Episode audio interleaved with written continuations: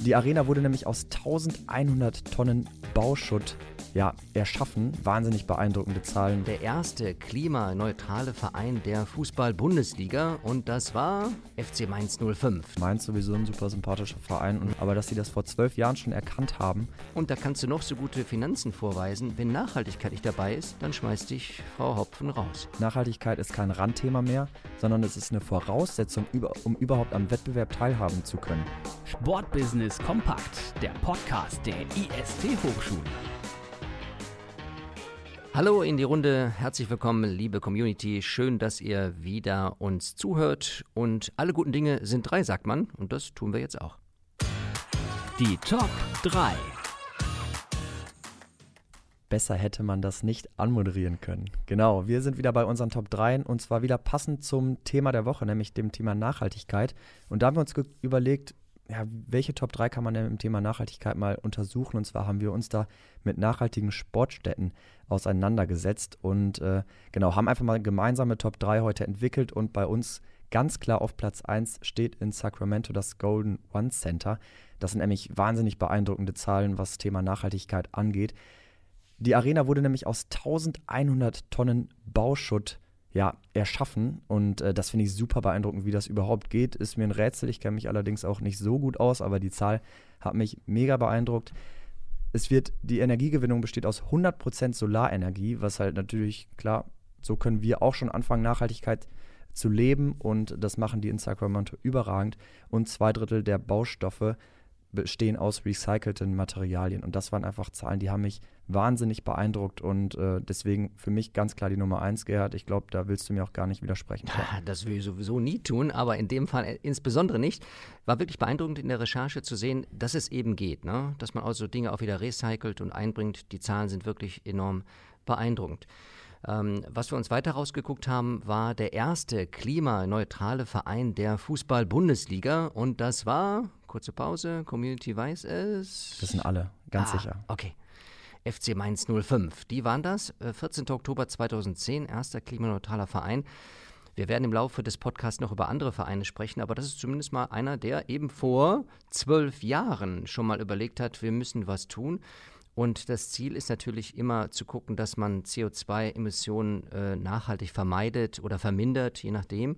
Und dazu hat man natürlich den Energieversorger Integra äh, schon mal an Bord, denn das Thema Nachhaltigkeit kann man ja aus der Kompetenz des Fußballvereins gar nicht selber leisten. Da braucht man Partner. Und die haben sich so langsam vom Ärmelsponsor zum Trikotsponsor und dann eben hier mit eingebracht und äh, dann ähm, gesagt, wir gehen hier gemeinsam äh, nach vorne. Hinzu kommt noch eine Kooperation mit dem Öko-Institut in Darmstadt, die also da nochmal gucken, wo sind Einsparpotenziale. Finde ich ganz, ganz prima.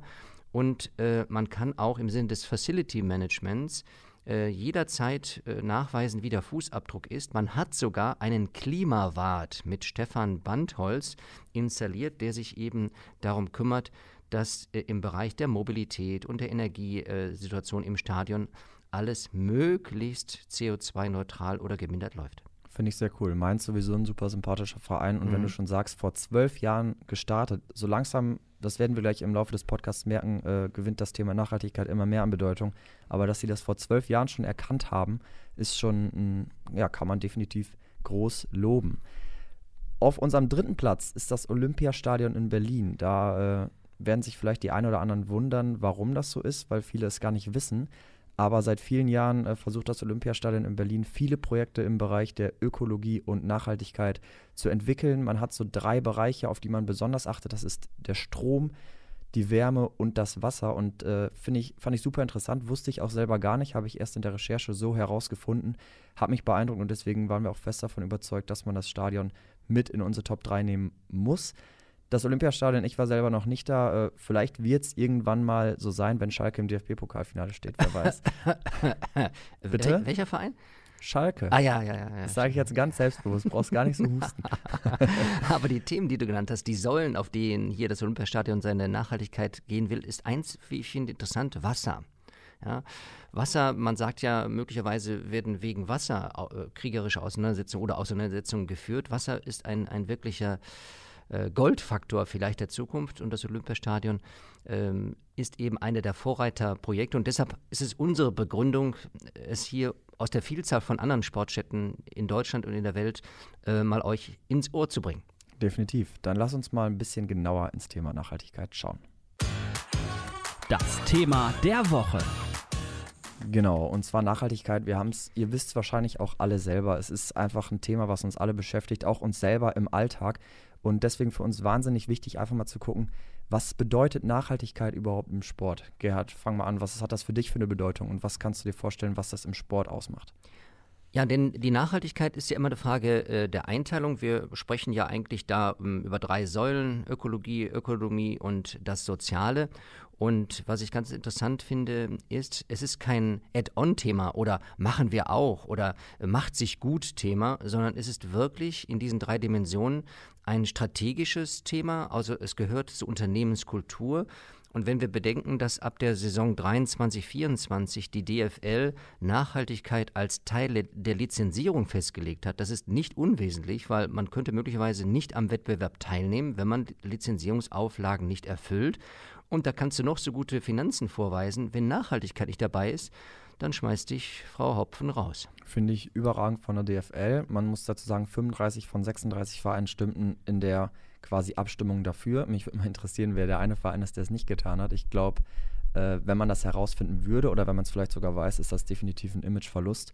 Aber wie du schon sagst, es ist Teil der Lizenzierung und dann sieht man, Nachhaltigkeit ist kein Randthema mehr, sondern es ist eine Voraussetzung, um überhaupt am Wettbewerb teilhaben zu können. Und das zeigt ganz deutlich auf, wie wichtig dieses Thema ist. Genau, und wer möchte, kann ja mal unter bundesliga-wirkt.dfl.de nachgucken. Ähm, unter diesem Slogan Bundesliga wirkt, macht man eben ganz deutlich, was man eben in der Vielfältigkeit tun kann. Also es ist nicht ein Thema, oh, kann ich nicht, weiß ich nicht. Nein, jeder kann das tun. Und deshalb ist so eine, ein Hinweis mal, schaut mal auf bundesligawirkt.de. Vor allem gibt es genug Plattformen, wo man sich auch mit dem Thema auseinandersetzen kann, wenn man es wirklich will. Und äh, viele Experten haben mal darüber gesprochen, ja, wie kann man denn nachhaltige Arbeit im Sport überhaupt erfolgreich gestalten? Und da wurden fünf Erfolgsfaktoren quasi herausgearbeitet. Und mit dem ersten würde ich mal gerne beginnen, das ist nämlich die vollständige Integration in die Unternehmenskultur. Das heißt, die Mitarbeiter müssen diese Nachhaltigkeit auch selber leben. Du kannst nicht einfach nur sagen, okay, wir machen das, wir machen das, wir machen das. Es muss wirklich aus dem Verein herauskommen, damit die Nachhaltigkeit wirklich erfolgreich ist. Ja, das, das erleben wir bei uns im Master, wenn wir über strategisches Sportmarketing sprechen. Unternehmenskultur, also Unternehmenskultur bedeutet jeder und alle und immer und überall.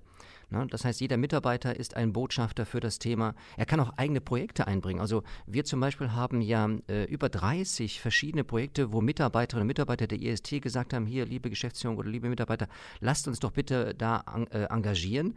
Also Mitarbeiter sind wichtig. Natürlich, wie das Thema Fisch und Kopf, äh, Geschäftsführung, Unternehmensführung müssen auch mitmachen.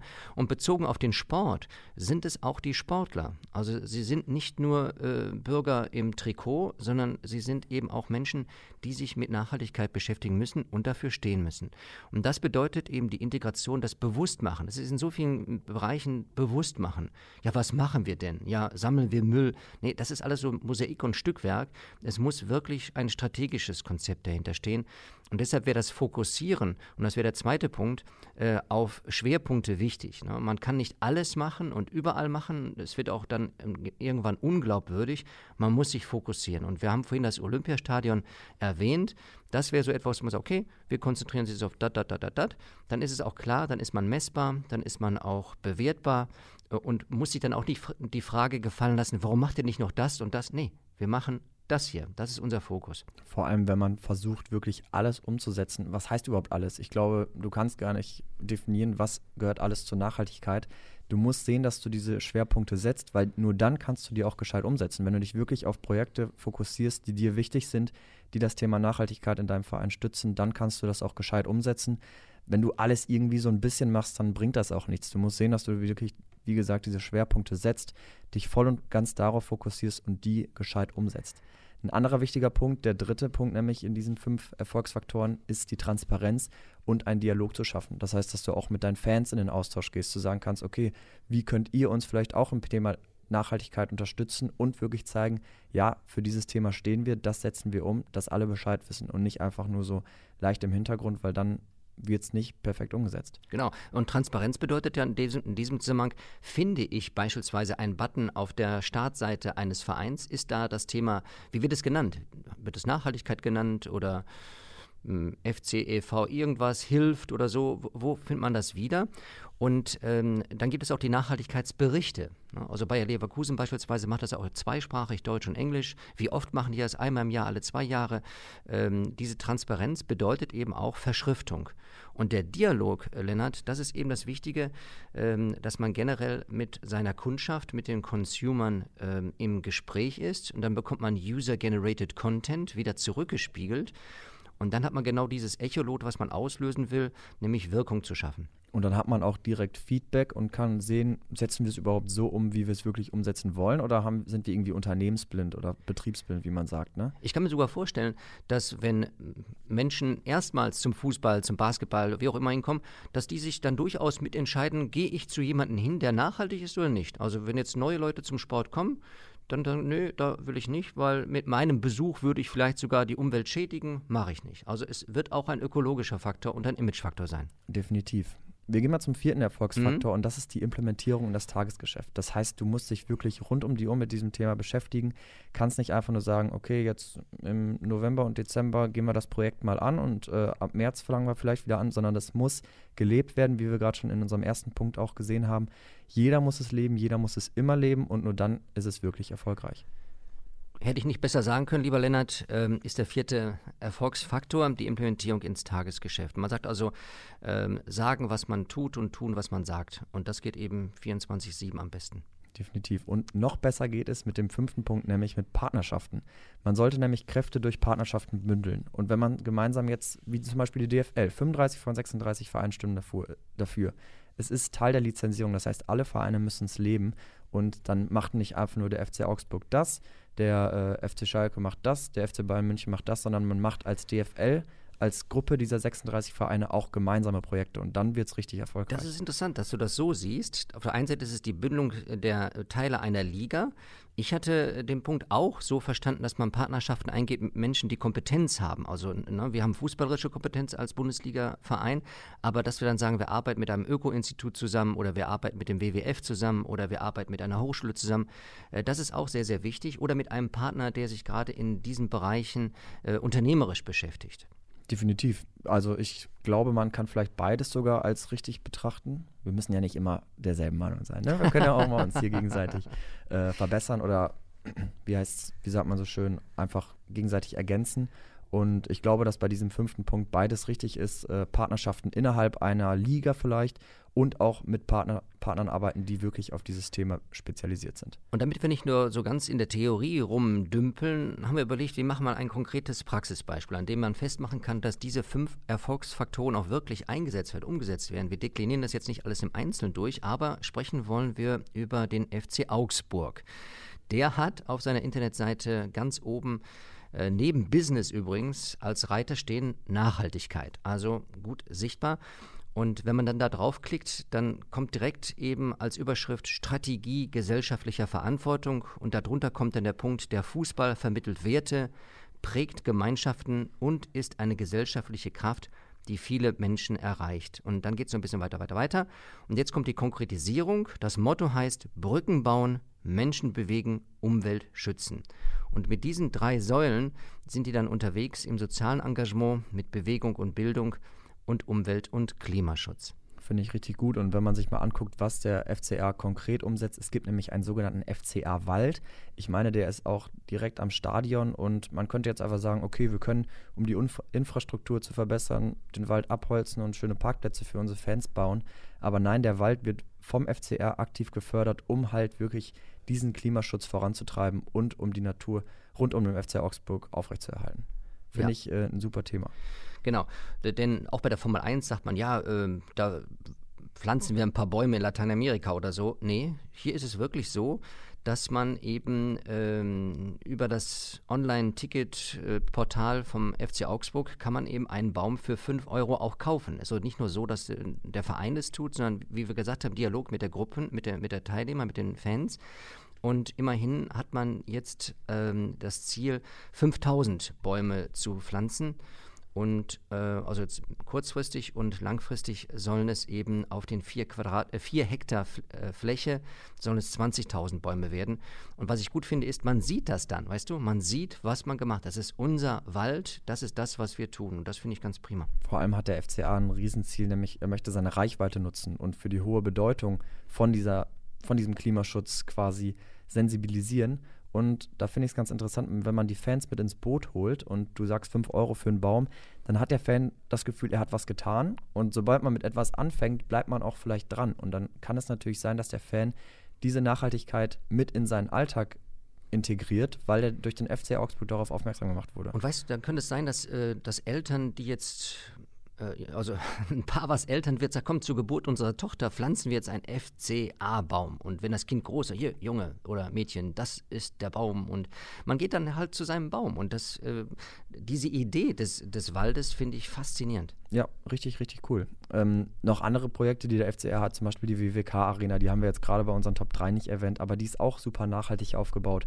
Oder man nimmt an der Öko-Fit Clubrunde teil, hat eine Aktion, die Stadtradeln heißt. Also der FCA ist richtig, richtig gut unterwegs, was das Thema Nachhaltigkeit angeht und definitiv eine Erwähnung und ein dickes Lob von uns an dieser Stelle. Und jetzt kommt noch ein Punkt, wo wir die eine Säule der Nachhaltigkeit, nämlich die Ökonomie ins Spiel bringen. Denn der ein oder andere, der vielleicht nicht in Augsburg unterwegs ist, kennt die Firma Grünbeck nicht. Aber die Firma Grünbeck ähm, ist eben jemand, der sich mit Wasseraufbereitung beschäftigt. Also eher ein B2B-Thema.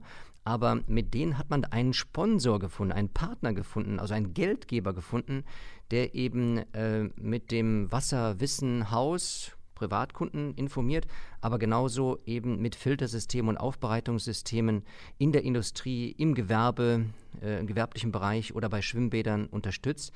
Und das finde ich ähm, wirklich klasse. Bitte dran, dran nachdenken. Wir kann, können jetzt also auch Firmen ansprechen, die mit Sportsponsoring nichts zu tun hatten bisher, aber über das Thema Nachhaltigkeit äh, wirklich finanziell nachhaltig potent gewonnen werden können. Ja, finde ich, ist ein richtig guter Punkt und äh, mit Sicherheit wird das in Zukunft auch immer öfter vorkommen, dass solche Sponsorings oder solche Partnerschaften zustande kommen.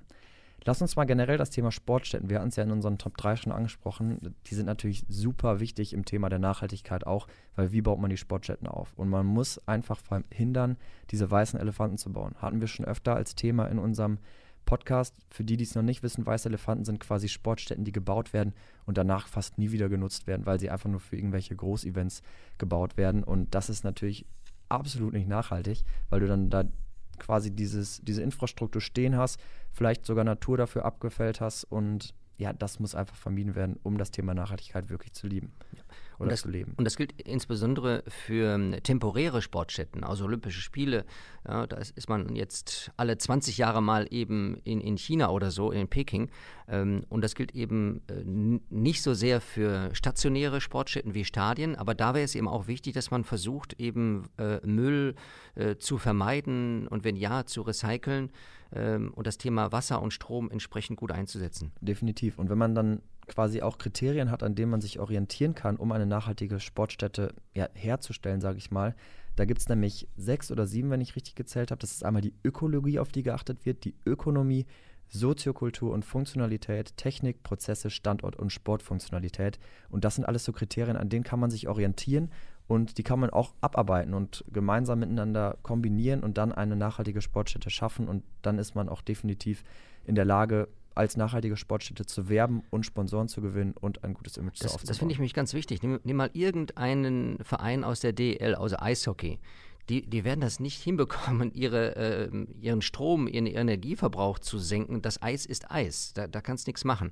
Jetzt muss man überlegen, wie kann man das mit den anderen Kriterien, die du gerade mit erwähnt hast, äh, kompensieren. Damit die Sportfunktionalität erhalten bleibt, brauchen die Eis. Also beispielsweise äh, in der Lanxess Arena in, in Köln, wo der KIC spielt, da ist ganzjährig das Eis drin. Das wäre viel zu teuer, das immer abtauen zu lassen. Aber damit hat man natürlich eine ganz schlechte äh, CO2-Bilanz und eine ganz schlechte Energiebilanz. Das kann man aber durch andere Faktoren versuchen auszugleichen. Definitiv. Und es gibt halt einfach Sportarten, die verbrauchen mehr Strom, die sind schlechter für die Umwelt und da gehört der Motorsport natürlich auch zu. Aber der Motorsport ist so langsam zur Nachhaltigkeit verpflichtet. Nämlich ab der Saison 23, 24 soll es keine Verbrennungsmotoren mehr geben, bei der DTM meine ich.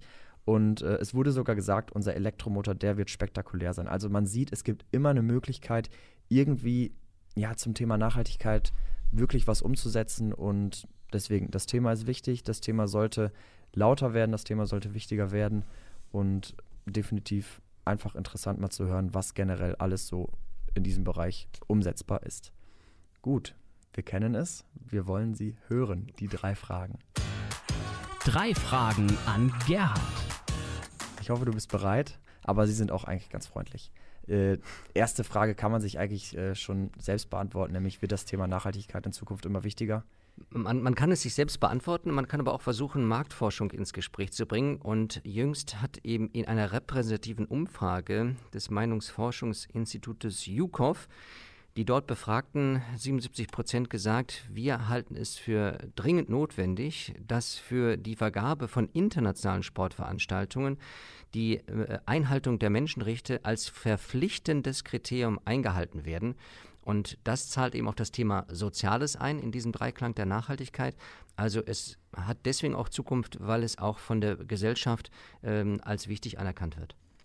Bei der DFL war es jetzt so, dass es Voraussetzung ist, um überhaupt teilnehmen zu können. Glaubst du, dass das Image durch eine nachhaltige Struktur nicht nur aufpoliert werden kann, sondern auch leiden kann, wenn man nicht aktiv wird? Auf jeden Fall. Also nichts tun ist immer die schlechteste Option. Ähm, proaktiv zu sein wahrscheinlich die beste. Es hängt eben davon ab, wie, wie glaubhaft, authentisch äh, man das Thema angeht. Und da macht es sicherlich Sinn, dass man sich eben Hilfe holt, professionelle Hilfe aus dem Marketing, aus der Wissenschaft, ähm, aus der Branche der Ökologie.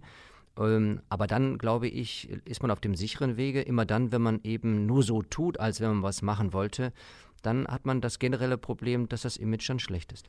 Und meine letzte Frage an dich, bist du denn selber schon persönlich mit dem Thema Nachhaltigkeit im Bereich Sport so in Berührung gekommen oder kannst du dich da an keine so richtige Aktion erinnern?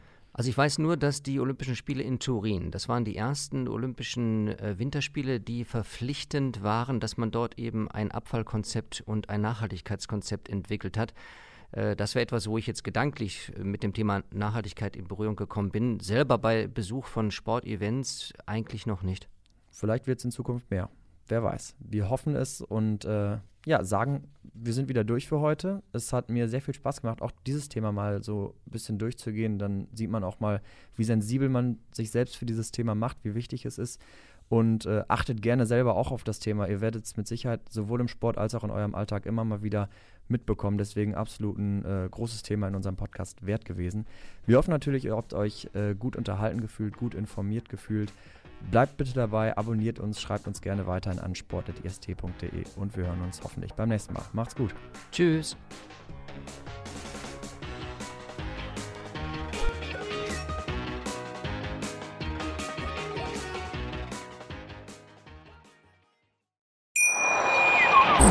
Schatz, ich bin neu verliebt. Was? Da drüben. Das ist er. Aber das ist ein Auto. Ja, Mit ihm habe ich alles richtig gemacht. Wunschauto einfach kaufen, verkaufen oder leasen. Bei Autoscout24. Alles richtig gemacht. Wie baut man eine harmonische Beziehung zu seinem Hund auf? Puh, gar nicht so leicht. Und deshalb frage ich nach, wie es anderen Hundeeltern gelingt, beziehungsweise wie die daran arbeiten. Bei Iswas Dog reden wir dann drüber. Alle 14 Tage neu mit mir, Malte Asmus und unserer Expertin für eine harmonische Mensch-Hund-Beziehung, Melanie Lippisch. Ist was, Dog? Mit Malte Asmus. Überall, wo es Podcasts gibt.